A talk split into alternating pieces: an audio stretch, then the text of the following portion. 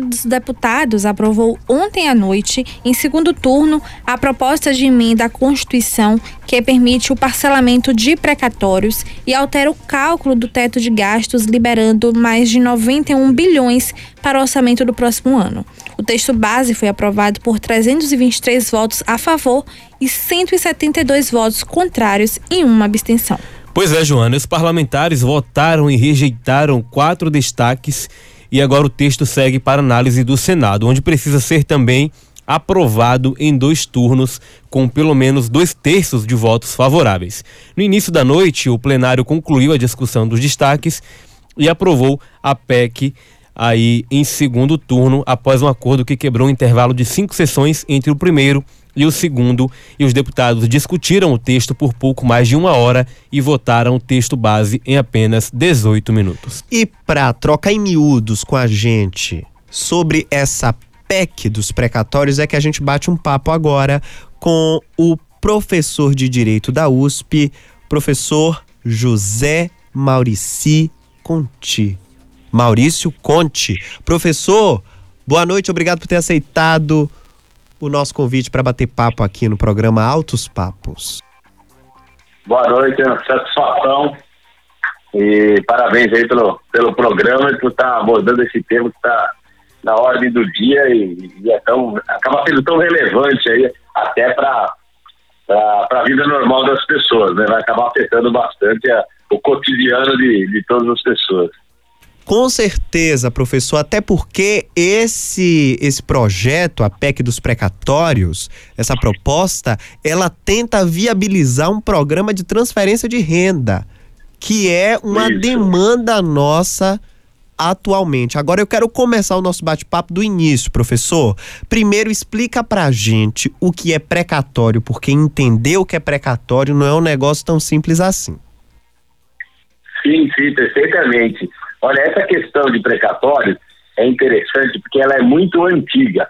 Eu fui escrever um texto recentemente, e aí, só para poder fazer um levantamento, é, coincidentemente eu verifiquei que o assunto precatório ele está fazendo exatamente 100 anos que ele é tratado pela nossa legislação ou algo próximo a isso. E ele já veio na Constituição de 1934. Ele já veio na legislação antes disso e depois foi constitucionalizado na Constituição de 1934. Então, só para ter uma ideia é, da antiguidade desse problema que nós temos, que são os precatórios. Né? E o que significa isso exatamente? O problema decorre do fato de que quando alguém está devendo e a pessoa é um particular, o que, que a justiça faz? Né? A justiça, você processa alguém, aquela pessoa é condenada a pagar, e aí quando você consegue a condenação para que alguém lhe pague alguma coisa na justiça, o procedimento é intimar para que, que, a pessoa seja faça o pagamento. Se a pessoa não fizer, a alternativa que se tem é buscar bens das pessoas que possam ser penhorados, leiloados e vendidos para satisfazer o crédito. Né? Então, esse é o procedimento normal. Só que isso não pode ser feito quando o réu né, é o poder público. Porque a gente não pode pegar bens do poder público, bens públicos, e penhorar, vender e leiloar para pagar dívida. Então você tem que criar um mecanismo diferente para poder fazer com que o poder público seja obrigado a pagar dívidas quando ele é condenado é, em alguma ação judicial em que ele é réu e é condenado. Foi por isso que se criaram os precatórios. Então, o que significa os precatórios? Significa que quando o poder público é condenado a pagar uma dívida, procedimento não é intimar para pagar e, se não pagar, penhorar bens. O procedimento é encaminhar uma ordem para que o poder público seja obrigado a incluir o valor daquela dívida no seu orçamento e pagar no orçamento do ano seguinte. Então, o precatório, é, em palavras bastante simplificadas, é esta ordem que a justiça dá para o poder público, pode ser um município, pode ser um estado, para que inclua o valor de uma dívida que decorre de uma condenação judicial no orçamento para que ele seja pago no exercício seguinte. E aí você não cria, então, ou não tem que utilizar o mecanismo de penhora de bens públicos que não é permitido, né? não é possível você penhorar e vender bens públicos para pagar a dívida. Então isso foi criado para regularizar esse procedimento de execução contra a fazenda pública, para determinar que fosse seguida uma ordem, ou seja, aquele que é, recebeu o precatório primeiro seja pago primeiro e para criar uma obrigação de garantia de pagamento, ou seja, você ganhou uma ação contra o poder público, você tem a garantia de que aquilo vai ser pago, porque aquilo se transforma num precatório e é obrigado a ser incluído no orçamento. Sendo incluído no orçamento, é obrigado a ser pago. Então foi uma maneira de você regularizar todas essas situações, permitir a execução contra o poder público, assegurar uma ordem de cumprimento e garantir que o valor seja pago. Em síntese é isso. Pois é, o, professor, muito bem explicado, viu? Muito bem explicado. E agora que a gente já entendeu o que são os precatórios, a gente vai poder entrar é, de cabeça no assunto. Olha, tem a, a PEC foi aprovada em primeira, em primeiro turno e agora também no segundo. Né, com a diferença aí no placar, mas aprovada. E existe uma discussão aí sobre a constitucionalidade dessa proposta por que é que existe essa questão em relação a essa PEC? É, só voltando um pouquinho, é, para as pessoas saberem por que, que as, as coisas chegaram nesse ponto, acho que é importante fazer isso. Se foi criado esse procedimento precatório para regularizar o pagamento quando o poder público é condenado a pagar, por que que isso não ocorre? Ou seja, por que, que as pessoas não recebem? O problema foi que já há muito tempo, veja, há 100 anos, o que ocorreu foi que o poder público recebeu essa ordem, mas acabou não cumprindo essa ordem. Pelo menos nem todos os entes federados cumpriram essa ordem. Isso se generalizou na administração pública. E aí chegou num ponto em que boa parte, muitas vezes a maior parte dos entes federados, União, Estado e municípios, eles juntaram de tal forma um montante elevado de precatórios que praticamente inviabilizou o pagamento. Ou seja, eles tinham tantos precatórios para pagar que não conseguiam mais ter recurso, é impossível ter recursos suficientes por descumprimento da legislação vigente. Então, o que nós temos é uma sucessão de leis que procuram apertar e endurecer esse regime para tentar obrigar o pagamento. Porém, como o pagamento acabou se tornando muito elevado, por mais que seja um esforço daqueles que assumem com boa fé a gestão de um município, de um estado, eles não conseguem fazer o pagamento e descumprem. E com isso você gerou um passivo aí de precatórios e não se consegue mais pagar essa dívida. E o que nós temos visto desde a Constituição de 88 até agora é uma sucessão de modificações na Constituição estabelecendo parcelamentos, né, é, formas de você tentar regularizar esse atraso no pagamento. Só que mesmo assim, isso não tem dado resultado, continua sem, sem haver um efetivo cumprimento. Então nós temos uma sucessão que já começou com a Constituição de 88. A Constituição de 88, ela previu no seu texto, no artigo 33, um parcelamento dos precatórios vigentes para poder regularizar a situação. Desde então, isso não deu, não, não, não surtiu os efeitos desejados e nós tivemos vários parcelamentos. Parcelamentos se sucedem. Né? Na tentativa de tentar de resolver essa, essa situação, o que se faz é cada vez mais fazer um novo parcelamento. O que nós temos vigente hoje nada mais é do que mais uma dessas inúmeras tentativas de alteração da Constituição para fazer um outro parcelamento para tentar ver se dessa vez consegue colocar em ordem a questão dos precatórios. Agora, com relação à constitucionalidade, né? Particularmente, ah, esse assunto de precatórios nem deveria estar na Constituição, não é um assunto que faz parte né, daqueles, daqueles temas que a Constituição devia se tratar. Mas uma vez que ele foi colocado na Constituição, isso já vem desde 1934, agora toda alteração tem que ser feita por, por meio de, de, de emendas e alterações da Constituição. As alterações da Constituição só não podem ser admitidas se elas violarem é, o, o, voto direto, secreto, universal e periódico, chamadas cláusulas pétreas, né? É, o, o, o, voto direto secreto, o sistema federativo, a separação de poderes e os direitos e garantias individuais. Fora isso, tudo pode ser alterado. Em princípio, né, a questão dos precatórios é algo tão. É, é, é um detalhe é tão minucioso que é, eu reputo, um pouco difícil você dizer que uma alteração na regra de pagamento de precatórios é, vá ferir algum, é, alguma dessas cláusulas tétricas.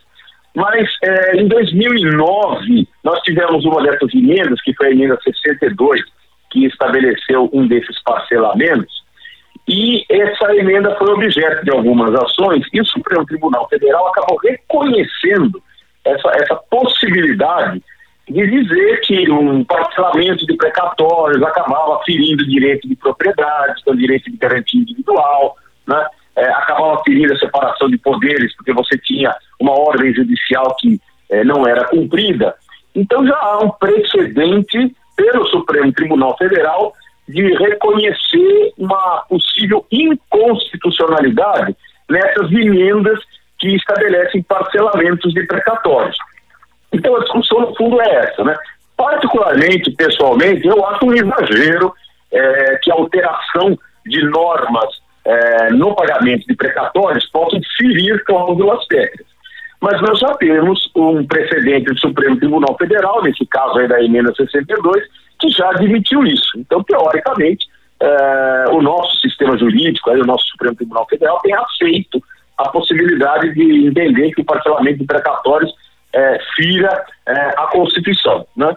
Então, é, novamente, né, como já estamos diante de um outro parcelamento, e o parcelamento anterior já teve, em parte, é, uma decisão no sentido de dizer que é inconstitucional, isso pode acontecer, né? pode haver esse entendimento aí de que existe alguma inconstitucionalidade nesse regramento dos precatórios.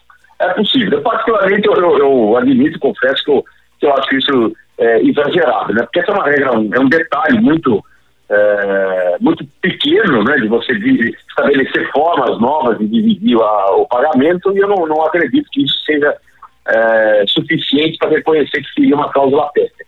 Agora, é um, é um problema que eu diria que, embora não eu entenda que não, não viole cláusula pétrea da Constituição, que você pode alterar, não é o correto, né? Porque você já tendo um valor que está como precatório líquido certo para ser pago, ele tem que ser pago. Né? Não é aceitável que esse valor não seja pago. Aquilo lá já está mais do que decidido e definido como sendo o valor que a pessoa tem que receber e já está atrasada para receber. Então, eu diria que no mérito, né, não é algo adequado, não é algo correto. Agora, na forma de fazer por emenda, da minha parte, eu não vejo objeção com relação a isso, mas o Supremo Tribunal Federal já tem precedente no sentido de reconhecer que isso não pode ser feito.